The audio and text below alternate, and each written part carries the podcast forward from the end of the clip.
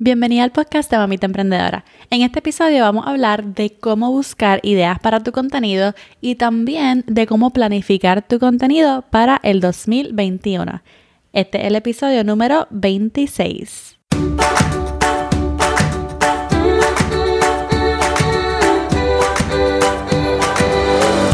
Este es el podcast de la Mamita Emprendedora. Mi nombre es Jessica Nieves. Escucha aquí conversaciones para aprender cómo otro ha logrado alcanzar sus sueños y aprende los mejores trucos para abrir tu negocio, lanzar tu blog, manejar las redes sociales y mucho más. Eso no es lo único, hablaremos también de nuestra vida de madres y cómo hacer de todos nuestros sueños poco a poco una realidad. Hola, hola, mi nombre es Jessica, yo soy la host de este podcast, el podcast Mamita Emprendedora. Si estás aquí por primera vez, te doy la bienvenida. Gracias por estar aquí. Y hoy yo quería hablarte de planificar tu contenido para el 2021. ¿Por qué? Porque estamos en el momento perfecto. Este es el momento perfecto para planificar tu contenido para el año entrante. Por lo menos yo ya estoy viendo el cuadro completo de mi año como creadora de contenido. No sé si a ti se te hace difícil hasta buscar ideas para tu contenido.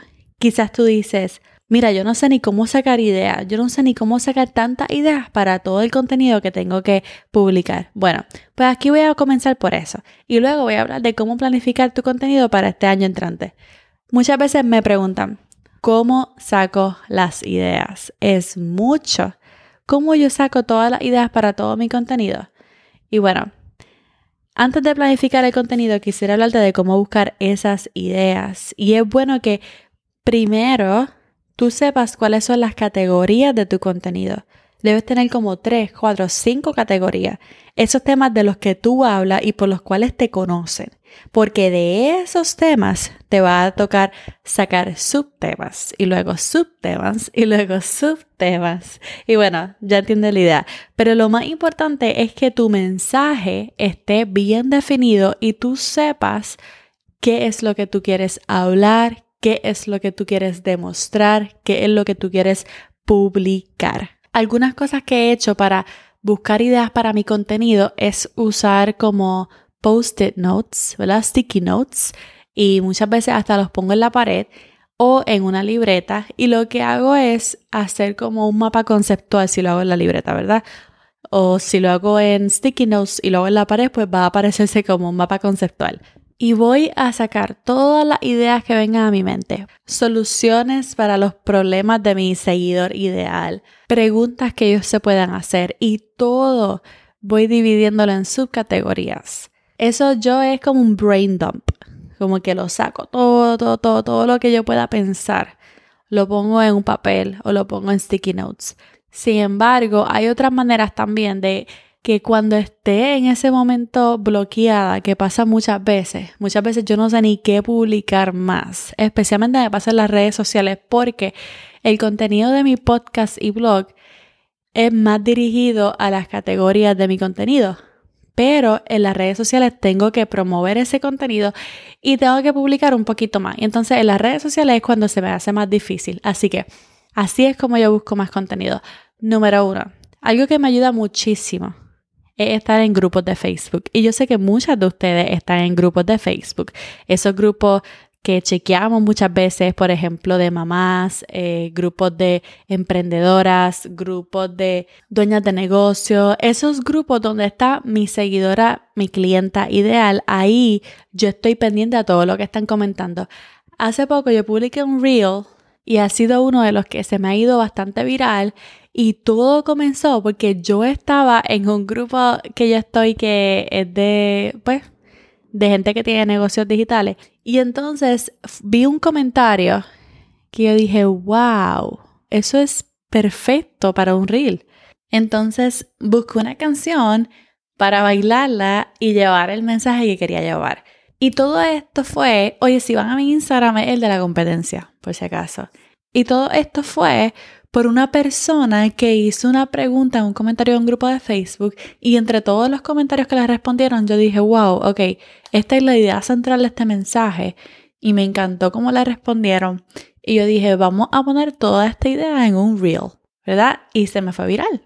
Entonces los, grupos de Facebook son perfectos especialmente si tu cliente o tu seguidor o tu lector o tu oyente ideal están en esos grupos de Facebook. Tienes que estar pendiente a las preguntas que están haciendo. Tienes que estar pendiente a lo que necesitan para entonces responder a todas esas preguntas, para entonces solucionar todos esos problemas con tu contenido. Eso es los grupos de Facebook. En Pinterest también yo encuentro muchísimas ideas porque Pinterest es como Google, es, es un motor de búsqueda y lo que tú haces es que escribes keywords, palabras clave que tengan que ver con tu contenido y te van a sugerir, Pinterest y Google te van a sugerir otras frases o otras preguntas que ya la gente está haciendo. Y entonces ahí tienen más ideas. Otra manera de buscar ideas es una que yo he hecho mucho y es directamente preguntándole a tu audiencia, porque hay veces que estamos bloqueados, que no sabemos y queremos ver qué exactamente es lo que nuestra audiencia necesita y entonces le hacemos la pregunta. Le hacemos la pregunta y todas esas preguntas que nos hagan las vamos apuntando y vamos usándolas en nuestro contenido. Y lo último que a mí me gusta hacer para sacar ideas es pues simplemente leer. Cuando lees, especialmente libros que te inspiren, sacas tantas ideas. Yo cada vez que me siento bloqueada digo, ok, déjame sentarme a leer un buen libro de liderazgo, un buen libro de metas, que me inspiren a crear, que me enseñen algo nuevo, que me recuerden algo que se me había olvidado. Y lo que hago es eso, leer. Por último, si no tengo nada, pues muchas veces saliendo a caminar, saliendo a correr, que no pasa mucho. Quisiera que pasara más, ok, pero no pasa mucho. Pero cuando salgo a caminar y a correr, de seguro, ¿sabes? Estoy pensando mucho, estoy escuchando algo, algún podcast, canciones. Se me ocurre algo, se me ocurre algo. Así que ya saben, trata de sacar todos esos subtemas, todas esas preguntas que tengan que ver con las categorías de tu contenido. Luego, pásate por los grupos de Facebook, pasa tiempo ahí, escucha, mira lo que están diciendo, lo que están preguntando también ve a Google, ve a Pinterest y pon palabras clave, keywords que te enseñen frases o preguntas que ya están haciendo las personas. Y también le puedes preguntar a tu audiencia. Lo que yo hago es que le mando un formulario a mi audiencia por email para que ellos llenen y así saber cuáles son las cosas que ellos más necesitan. Otras veces solamente lo pongo por las historias pongo una cajita de preguntas y entonces con esas preguntas que hacen, pues ya tengo una idea de lo que necesitan. Y por último, ponte a leer, sal a correr. Simplemente busca la manera de buscar inspiración para todas esas ideas de contenido. Ahora, un buen creador de contenido siempre está preparado. Anticipa los eventos, aprovecha las tendencias, planifica el contenido por temporadas. O sea, el contenido que yo mayormente planifico hasta par de meses antes es el contenido semanal de mi podcast. Como dije, las redes sociales las uso para promover ese contenido y más bien para dar tips sencillos, especialmente aquellos que me pida la audiencia. Ahora, siempre es bueno estar por lo menos un mes, quizás dos meses, pero un mes adelantado en el contenido. Para esto, se usa un calendario editorial. Así fue como yo empecé en mi blog usando un calendario editorial y prácticamente se puede ver de diferentes maneras. Un calendario editorial se ve de diferentes maneras.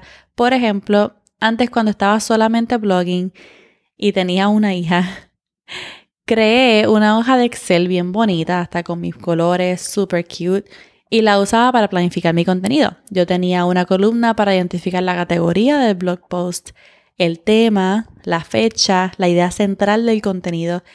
Y como solamente publicaba una vez a la semana, planificaba 12 blog posts con anticipación. Fast forward, ahora, publicando episodios de podcast y con dos hijas, simplemente uso Trello, que es para manejar proyectos. Uso Trello para planificar. ¿Por qué? Porque se puede sincronizar con la computadora y con mi teléfono y mayormente pues muchas veces estoy dándole pecho a mi, a mi bebé y entonces pues con el celular puedo trabajar y, planificar. Trello, como dije, una aplicación de manejo de proyectos que se instala en tu computadora y se sincroniza con tu teléfono celular. Entonces, pues se me hace fácil usar cuando estoy con las nenas.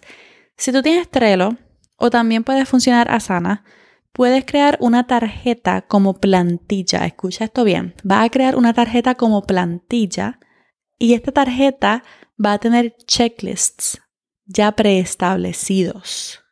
Estos checklists van a tener todo lo que tú necesitas hacer antes de publicar esa pieza de contenido.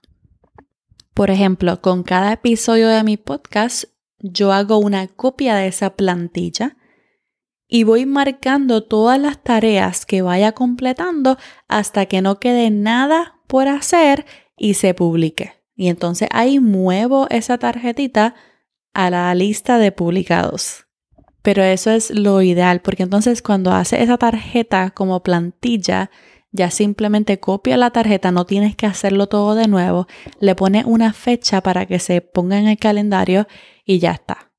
Esa es la mejor manera. O sea, ahora mismo a mí me fascina cómo yo planifico mi contenido usando Trello. Si tienes Asana, también lo puedes usar.